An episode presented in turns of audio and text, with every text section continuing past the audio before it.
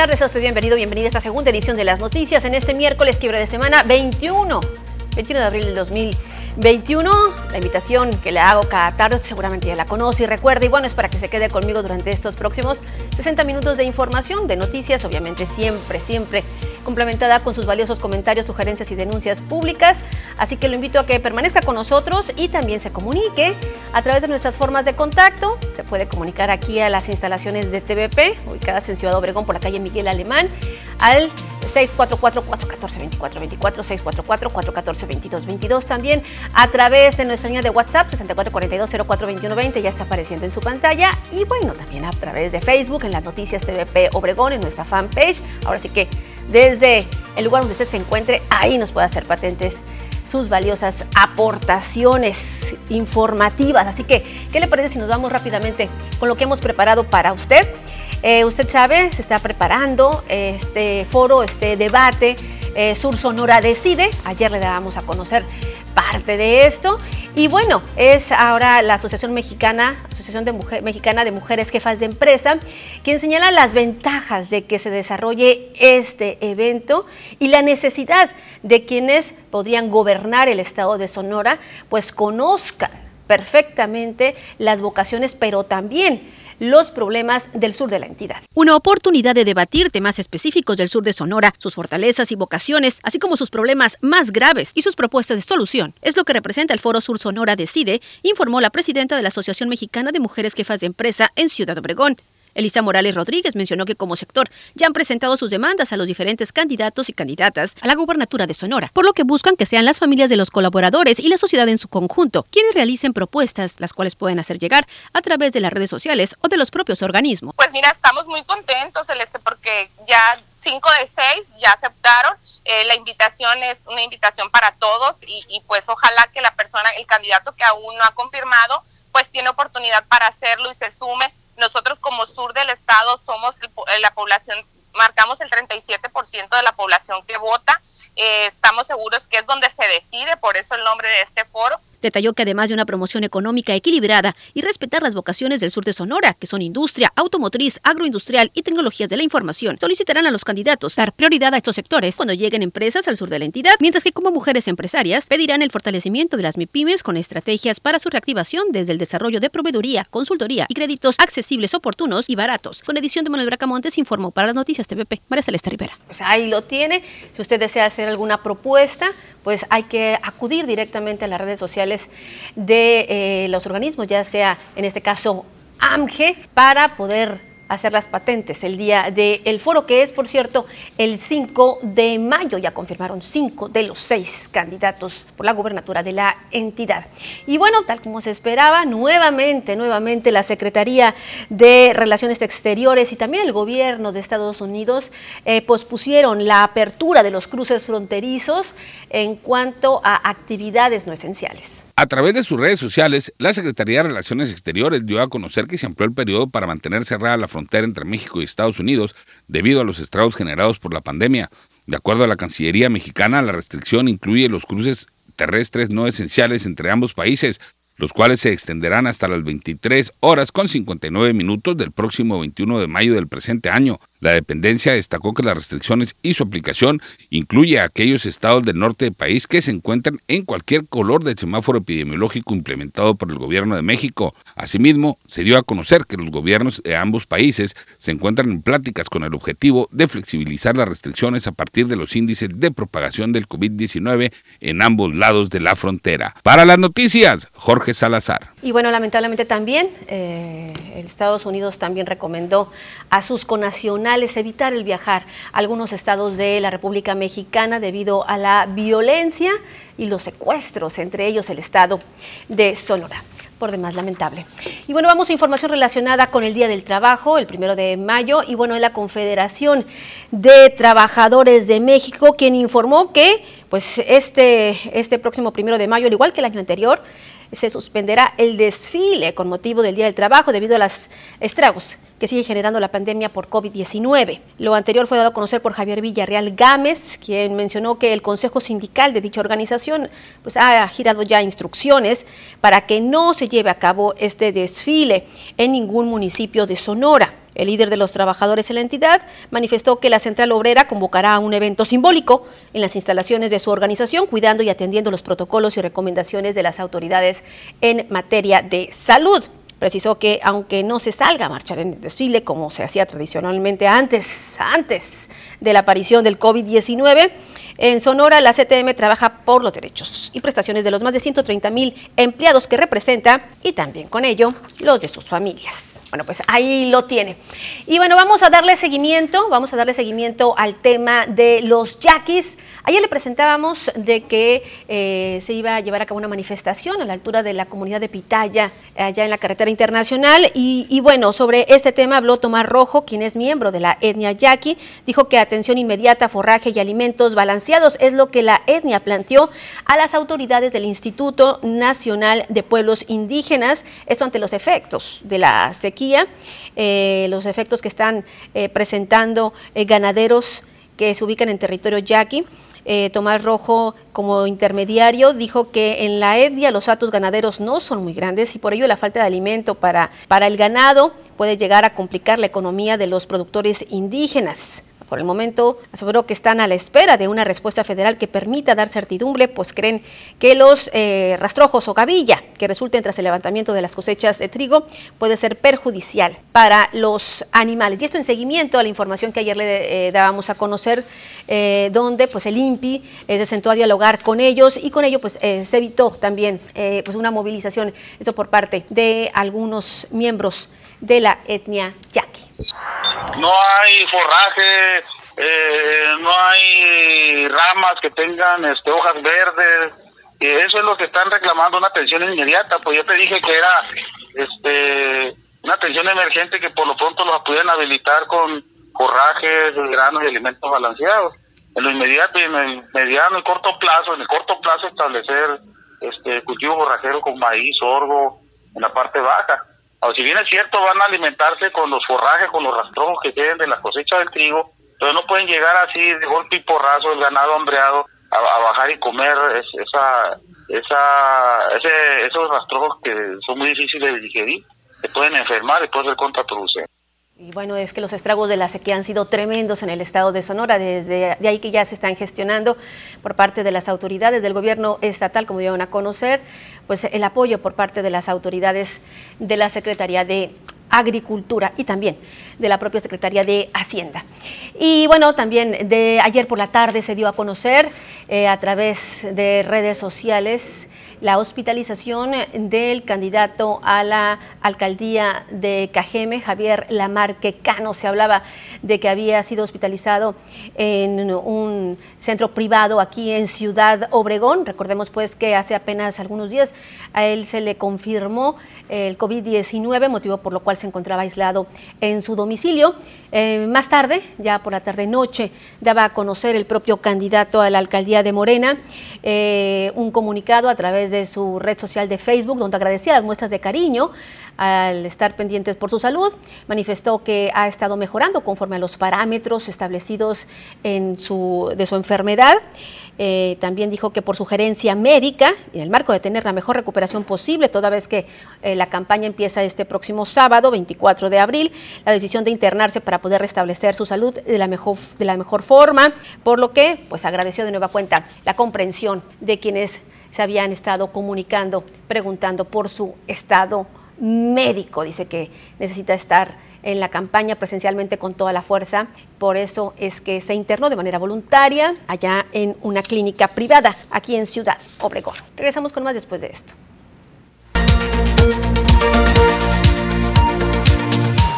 Tiempo de ir con Diana Zambrano y el pronóstico del tiempo.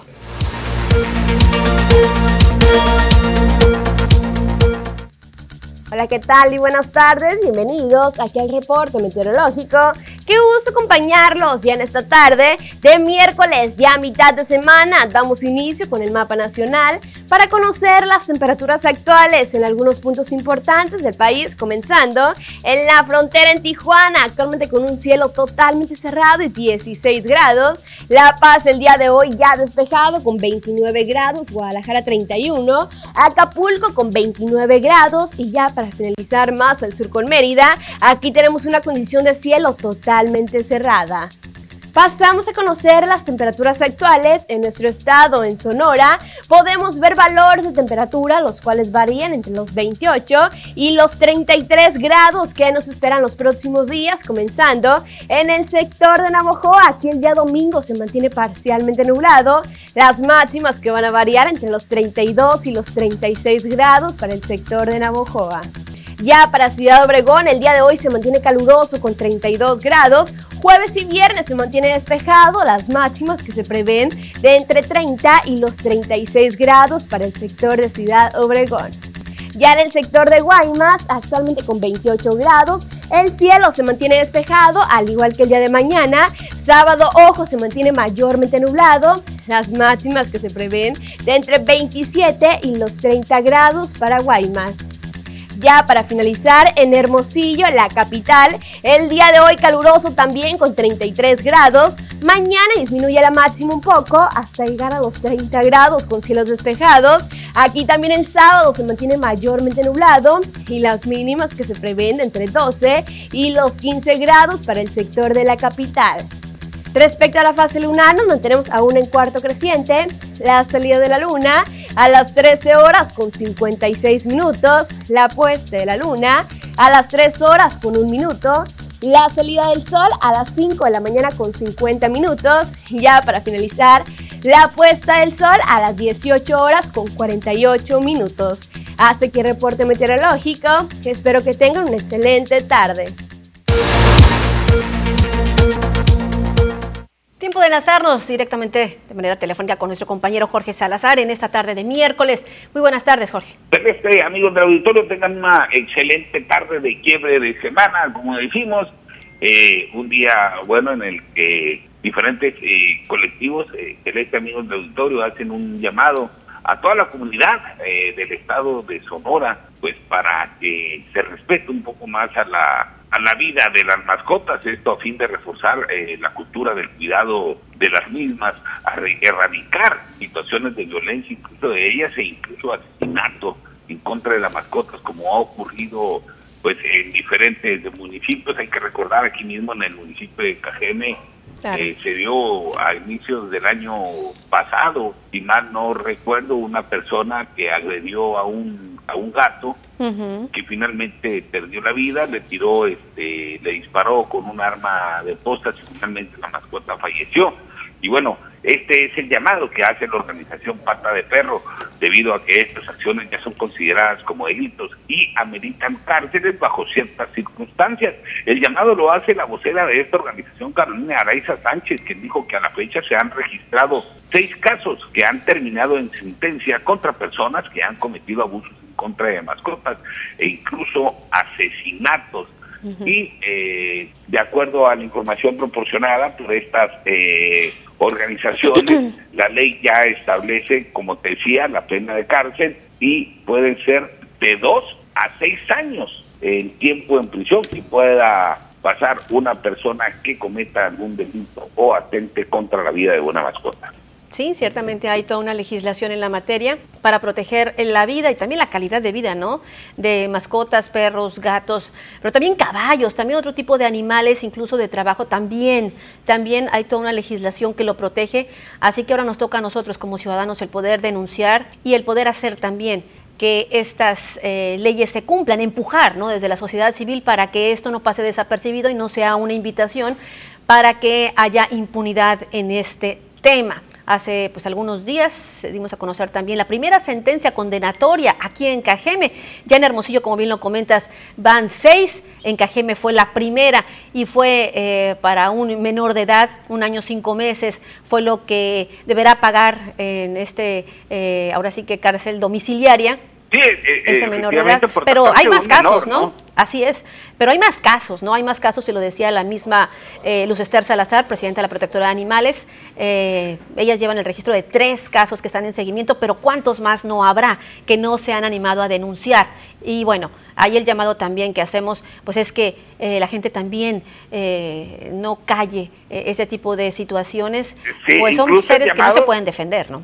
E, efectivamente, incluso el llamado surge a raíz de, un caso que, fíjate, curiosamente, Celeste, amigo del auditorio, no se presentó aquí en, en, el estado de Sonora, sino en el vecino estado de Sinaloa, en Los Mochis, donde asesinaron a un perro de nombre Rodolfo hace algunos días, eh, lo cual este tipo de organizaciones eh, pro defensa de los derechos de las mascotas, pues eh, tomó como un claro ejemplo de que se tiene que reforzar la el la cultura del cuidado de los animales y para ello hacen el exhorto tanto a los maestros, adultos, padres de familia, pues para que los niños desde pequeños se les vaya inculcando este respeto, ya si no el cariño o el amor por las mascotas, pues por lo menos el respeto. Así es, importante avanzar hacia ese, e, e, ese objetivo. Muchísimas gracias Jorge por el reporte y bueno, nos vemos mañana.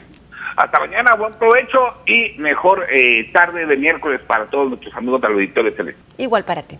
Nuestro compañero Jorge Salazar del otro lado de la línea. Volvemos con más después de esto, no le cambie. Gracias, muchísimas gracias. Y bueno, continuamos con más información y bueno, más noticias eh, también relacionadas con la infraestructura hidráulica. Eso se lo vamos a tener eh, más adelante. Gracias por sus comentarios, gracias por sus mensajes. Nos han llegado muchos durante esta, esta tarde de miércoles y bueno, parte de ellos es precisamente relacionados con eh, la infraestructura urbana. Dice, vaya, dice que qué cochinero dejaron los de Umapaz por la calle Valle del Yaqui 1446 en la colonia Miravalle. Dice, ya teníamos más de un año padeciendo una fuga. Mm, después de año, del año vinieron y solo duró una semana.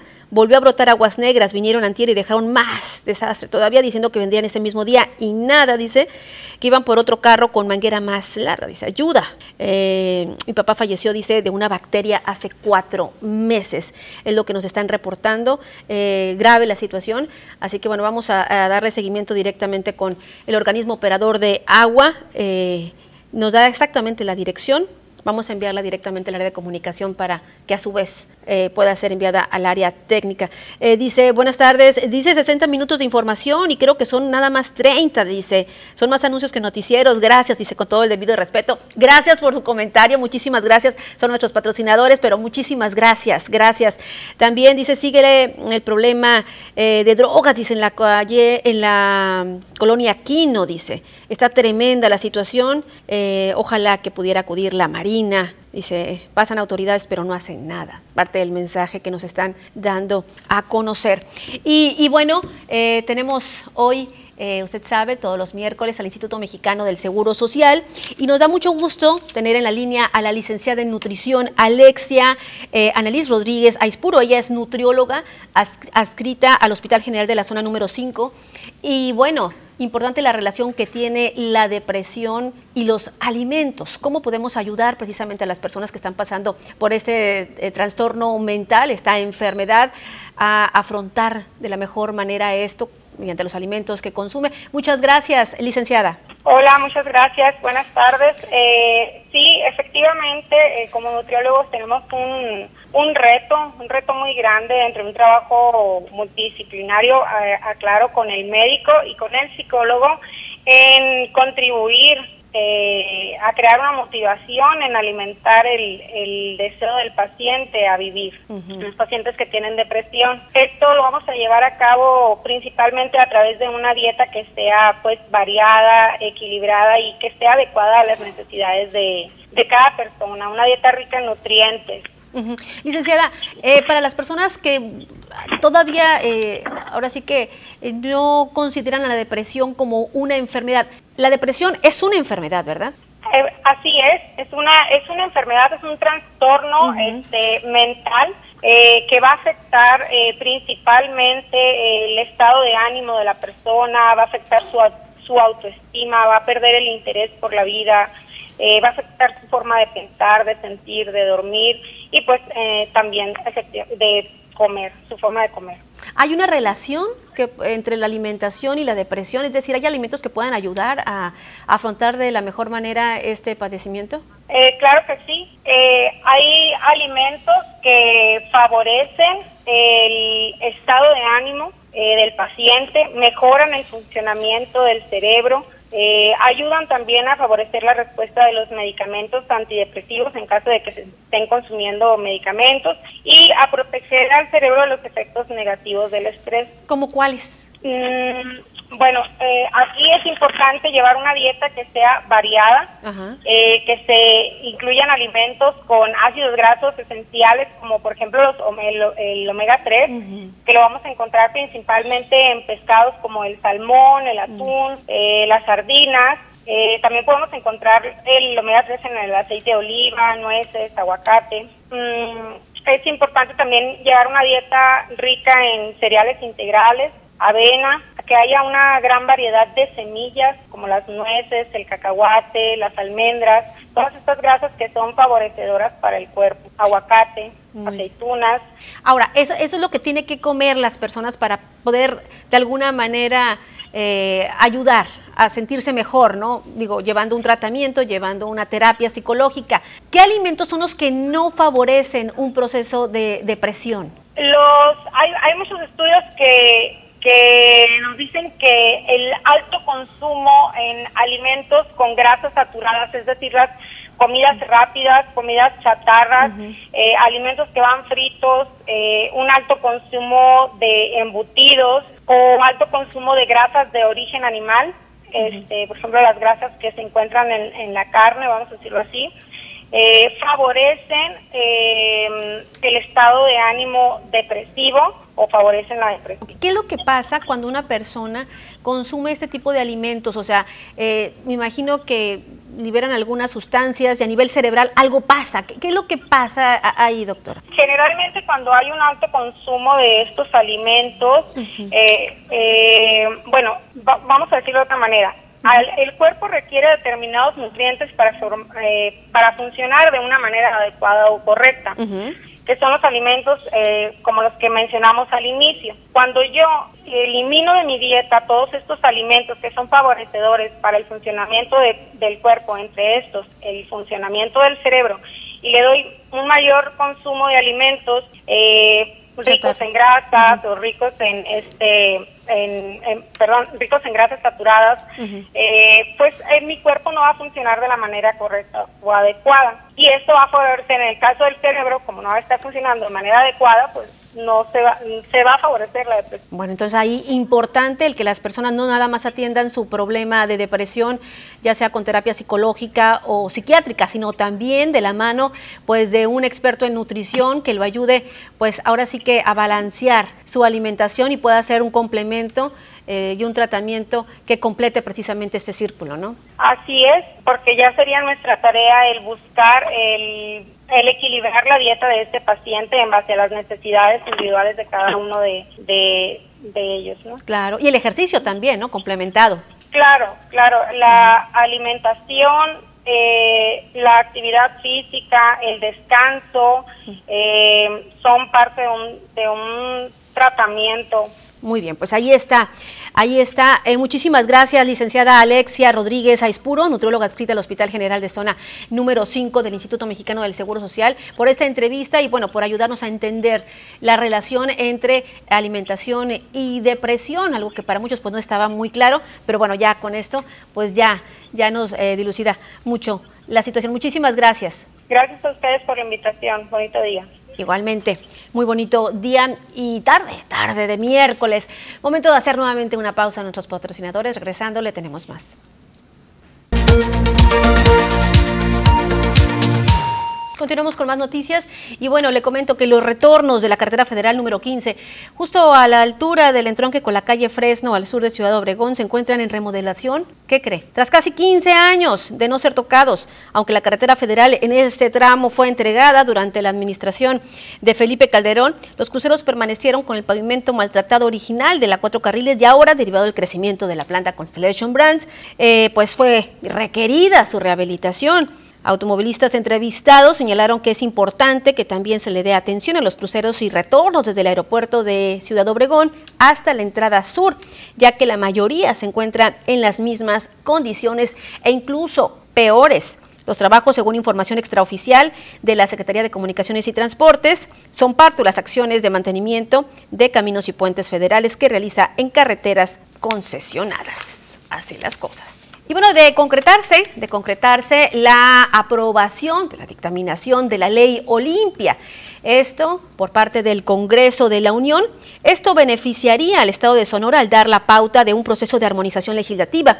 Así fue considerado por las integrantes de la red feminista sonorense. A través de su rueda de prensa, el colectivo eh, Defensa de los Derechos de las Mujeres en la entidad dijo que ello permitiría enmendar lo aprobado en Sonora por el legislativo durante el pasado mes de octubre.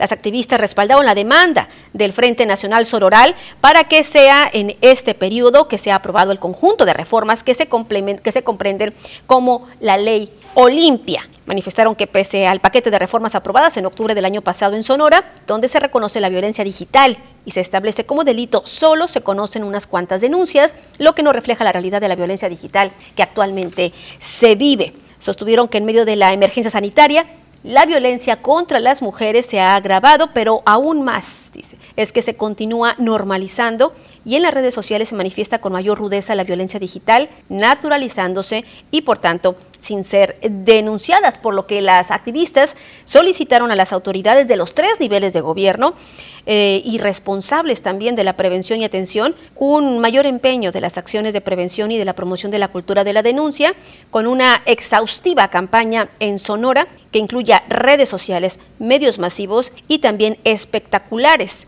sobre los derechos que asisten, que tienen las mujeres, las niñas y se proteja con ello de la violencia digital. Un tema vigente, un tema actual y que más que nunca pues se requiere, dicen, darse a conocer para poder identificarla y sancionarla cuando ocurra. Momento de hacer nuevamente una pausa regresando.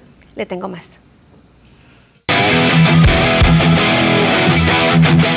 ¿Qué tal amigos de las noticias? Bienvenidos a la información deportiva el día de hoy el Puebla hizo oficial la reapertura del Estadio Cuauhtémoc para el duelo en contra de Pumas en la jornada 16 del torneo Guardianes 2021. En un comunicado de prensa, la directiva de la franja confirmó que recibirá el 30% de su afición en las tribunas. Desde este martes y miércoles se tendrá la venta especial para abonados y el jueves será la venta para el público en general. Como medida de protección contra el COVID-19, la directiva realizará algunas pruebas rápidas de detección del virus de forma aleatoria. Los boletos van desde los 170 pesos hasta los 550. El Puebla que atraviesa por su mejor momento en la Liga MX dirigido por el argentino Nicolás Larcamón volverá a gozar del respaldo de sus seguidores luego de que el gobernador de Puebla, Miguel Barbosa, decidiera que se abran las puertas del estadio Cuauhtémoc debido a que no hay indicios de una tercera ola de contagios por COVID-19. El gobierno poblano es uno de los más estrictos en cuanto al tema del COVID-19 y es por eso que la noticia cayó muy bien en la afición de la franja porque por fin podrán regresar al estadio y sobre todo disfrutar del gran momento que vive su equipo. A dos fechas de que termine el torneo, Cruz Azul y América podrían perder el par de partidos que les restan y no perderían ni el primero ni el segundo lugar que ostentan. Águilas y Cementeros han robado la liga. Incluso los amarillos se han dado el lujo de perder hasta un partido en la mesa. La máquina saca 9 puntos al tercer lugar, mientras que América le saca 9. Azules y amarillos tienen 12 y 11 triunfos respectivamente, por 7 de Puebla que es tercero y 7 de Monterrey cuarto. Así que no hay duda, Águilas y Cementeros al menos hoy juegan en otra liga.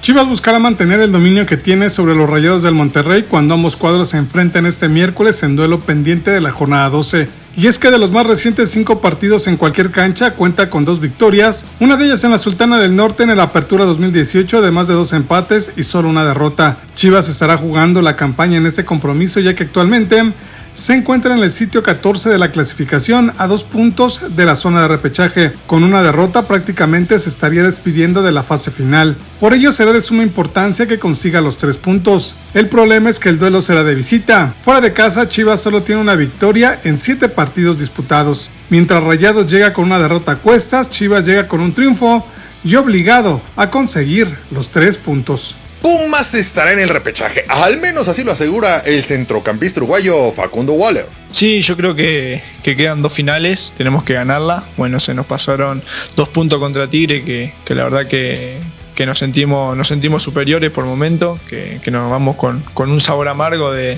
ese partido, pero, pero bueno, son partidos y hay que, hay que jugarlo. Y ahora se vienen dos finales que, son la más los, dos, los dos partidos más importantes para nosotros durante, durante el año, ¿no? Y bueno, obvio que, queremos ganar para, para meternos en repechaje. El jugador de Pumas no le teme al Puebla, pese a que marcha tercero en la tabla contra el duodécimo sitio que ocupan los felinos. Somos todos parejos, yo siempre lo dije que, que cualquiera le puede ganar a cualquiera. Hoy, hoy Puebla está haciendo un campeonato fantástico, la verdad que es de, es de apreciar. Pero, pero nada, como dije hoy en la pregunta pasada, nosotros todos los fines de semana salimos, salimos a ganar porque es lo que tenemos que hacer.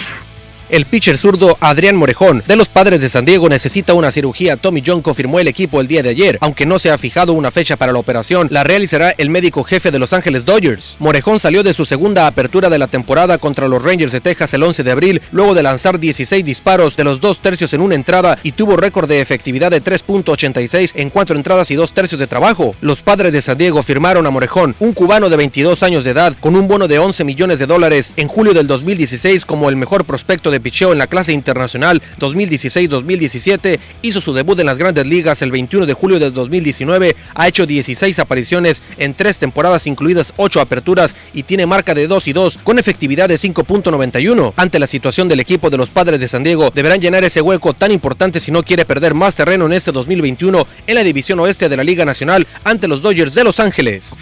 La esperada batalla entre los pesos pesados británicos Tyson Fury y Anthony Joshua apunta al territorio árabe en espera de un anuncio oficial en un lapso no mayor a 10 días y con fechas tentativas de 24 de julio, 31 de julio o 7 de agosto sobre la mesa, la cual será decisión por parte de los promotores locales. El acuerdo para llevar la batalla a Jeddah y que habría cupo para 20.000 fanáticos y que están en los últimos detalles para poder hacer oficial la sede. Fury y Joshua firmaron hace unas semanas un acuerdo para enfrentarse en dos ocasiones con la condición de que en la primera se dividiría en la bolsa en un 50% y que en la segunda el ganador obtendría el 60% y el perdedor el 40%. En los próximos días se espera un anuncio importante al respecto. Si uno de los dos peleadores llega a ganar los dos combates, podrían enfrentar a Chris Arriola o Andy Ruiz, quienes también sostendrán un combate en este 2021.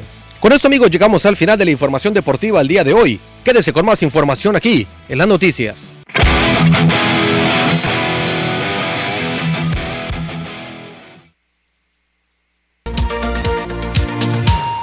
Con mucho beneplácito, con gusto, recibieron las autoridades de la máxima casa de estudios, la Universidad de Sonora, la no realización de la huelga. El rector de la Universidad de Sonora calificó como una decisión positiva y de suma importancia para la vida interna universitaria el hecho de que tanto el sindicato de trabajadores académicos como el de empleados hayan decidido no irse a la huelga. Enrique Velázquez Contreras destacó que de haberse votado a favor del paro de labores, dicha acción hubiera generado estragos y nuevos problemas a la dinámica académica de la máxima casa de estudios de la entidad. Explicó que dentro de los beneficios que obtendrán los integrantes de ambos sindicatos gracias a las negociaciones que se llevaron a cabo son un incremento salarial del 3.4%, abono para gastos de energía eléctrica e internet y seguridad laboral para maestros de horas sueltas. Finalmente, Velázquez Contreras comentó que para el abono de energía eléctrica e internet que requirieron los docentes para laborar desde sus hogares por motivo de la pandemia, la institución contribuirá con 4 millones de pesos. Para las noticias, Jorge Salazar. Y muy contentas, pero sobre todo orgullosas se encuentra la comunidad trans en Sonora. Esto luego de que este pasado lunes se lograra la rectificación de acta de dos mujeres, la primera de Hermosillo y la segunda de Álamos, precisamente en esta rectificación de acta de nacimiento. Y es que, bueno, Sonora, Sonora eh, ya se encuentra dentro de los 14 estados del país en reconocer el derecho a una rectificación de género que les permite dejar de a un lado pues las grandes barreras que era la discordancia entre los documentos de identificación y su apariencia física. Gabriela Monarres, quien es activista de los derechos de la comunidad LGBT y más y directora de la agrupación Sonora Mencionó que la comunidad transexual es una de las que eh, mayor discriminación sufre a la hora de buscar un trabajo y esta ley que hoy dice ya se aplica, pues permite avanzar en la inclusión laboral y otros aspectos de la vida. Precisó que actualmente hay 60 aproximadamente hombres y mujeres en Sonora que buscan realizar la rectificación de género en los municipios de Cajeme, Guaymas, Guatabampo, Benito Juárez, Nogales, entre otros. Y para realizar este, eh, eh, esta rectificación hay que acudir a Hermosillo y es que ahí nada más es el lugar donde se puede hacer en, el, en la Oficialía Mayor del Registro Civil eh, y llevar pues algunos documentos. Actualmente la agrupación Sonora Incluyente está ofreciendo el acompañamiento y asesoramiento, así como ser observadoras y observadores para denunciar pues cualquier caso de discriminación en este objetivo. Así que buenas noticias para la comunidad trans en Sonora. Y con los últimos hechos eh, violentos, lamentablemente, la cifra de homicidios se ubica en 41 en el municipio de Cajeme.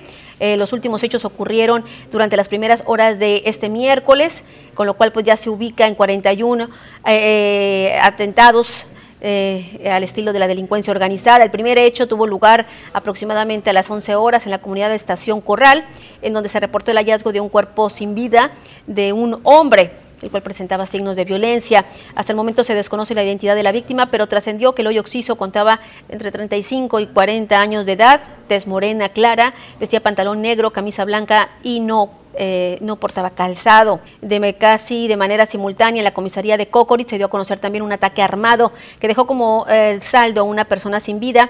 La persona respondía al nombre de Guillermo, eh, de 50 años de edad. Hasta el lugar de los hechos se trasladaron autoridades policíacas quienes tomaron nota de lo ocurrido.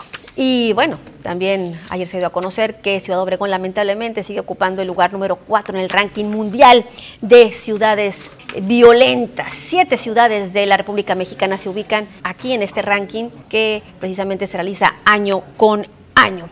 Y bueno, en los datos del COVID-19, en los datos del COVID-19, así es como se ubica la República Mexicana, 2.311.172 eh, casos confirmados, eh, fallecimientos 213.048, recuperados 1.836.377 en este mapa COVID que prácticamente se ha tornado amarillo, verde y naranja. Vamos a la estadística estatal. ¿Cómo es que se ubica? 71.864 casos confirmados desde el 16 de marzo, que fue precisamente cuando se registró el primer caso COVID en Sonora.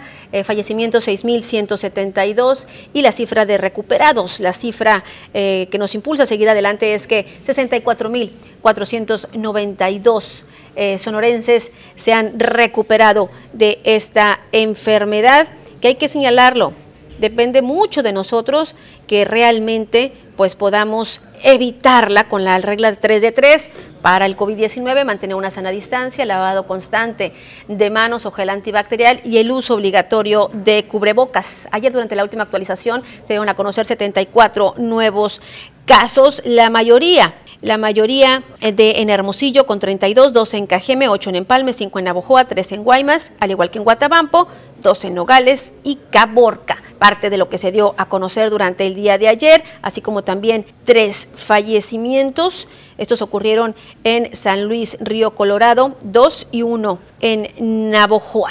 Así la estadística COVID en nuestra entidad. Y bueno, este próximo viernes, este próximo viernes es el Día Internacional del Libro y ya la Dirección Municipal de Cultura prepara pues todo un programa de actividades. En el marco del Día Internacional del Libro, la comisaría Marte R. Gómez y Tobarito inaugurará su primera biblioteca rodante, la cual será itinerante para llevar lectura y cultura a cada uno de los rincones de dicha demarcación a partir del próximo viernes 23 de abril. La Dirección de Cultura Municipal, a cargo de Ismael Serna, informó que las actividades programadas para este fin de semana serán las siguientes. La caravana educativa estará en la colonia Sóstenes Valenzuela Miller, mejor conocida como 410, donde habrá talleres de programas preventivos, lotería yaqui y un taller de la biznaga cartonera. Al mismo tiempo, se inaugurará la Biblioteca Rural Rodante en la comisaría antes mencionada, donde habrá un cuentacuentos con Francisco Muñoz Villalba y talleres artístico-educativos. Con el fin de alcanzar a un público mayor a través de las redes sociales, se transmitirá la lectura Vacuna contra la Pandemia y una reunión de clubes de lectura del municipio directamente en la página de Facebook de la Dirección de Cultura y por la noche el tendedero literario en el Paralibros de la Laguna del Nainari como ya es una tradición. Ismael señaló que estas actividades son completamente partidistas y lo único que se busca es el fomento de la lectura y la educación, pues en estos momentos de confinamiento debemos aprovechar el tiempo para el acervo de la lectura. Con imágenes y edición de Jesús Gastelum, para las noticias, Joaquín Galás. En la colonia Cortina nos están reportando eh, los pozos de visita por la calle La Fragua entre Chihuahua y Zacatecas. Dice, las descargas de los domicilios no funcionan, están totalmente colapsados. Esto en la colonia Cortinas. Gracias, gracias. Y bueno, y, bueno también nos comentan, buenas tardes para reportar eh, la alcantarilla colapsada desde hace dos meses en la calle Garzas entre Tucán y Antonio Cho en la colonia Vez del Castillo. Gracias. Eh, han, han, dominado precisamente los reportes de drenajes colapsados. También nos reportan un árbol, dice, se, está, que está, se están enfermando, dice, los árboles en la colonia Miravalle. Ojalá que me puedan ayudar. ¿A dónde puedo reportar? Es una lástima. Tenemos con ellos más de 40 años. Es la calle San Lorenzo y calle Valle Chico, en la colonia Miravalle es en una es eh, cerca hay una cancha de básquetbol dice la única cancha que tenemos y ojalá que puedan asesorarnos a dónde podemos recurrir para poder atender esta enfermedad de los árboles allá en la colonia Miravalle. Mire, qué bueno que me lo comenta, vamos a acudir a ecología para ver si hay personal que puede acudir y de alguna manera diagnosticar y poder atender esa situación. Hay que cuidar los árboles, hay que protegerlos y denunciar cuando alguien eh, atente contra ellos. Y con esta información llegamos al término de esta segunda edición de las noticias. A usted lo veo mañana jueves en punto de las 2 de la tarde para seguirle informando. Hasta entonces y por favor.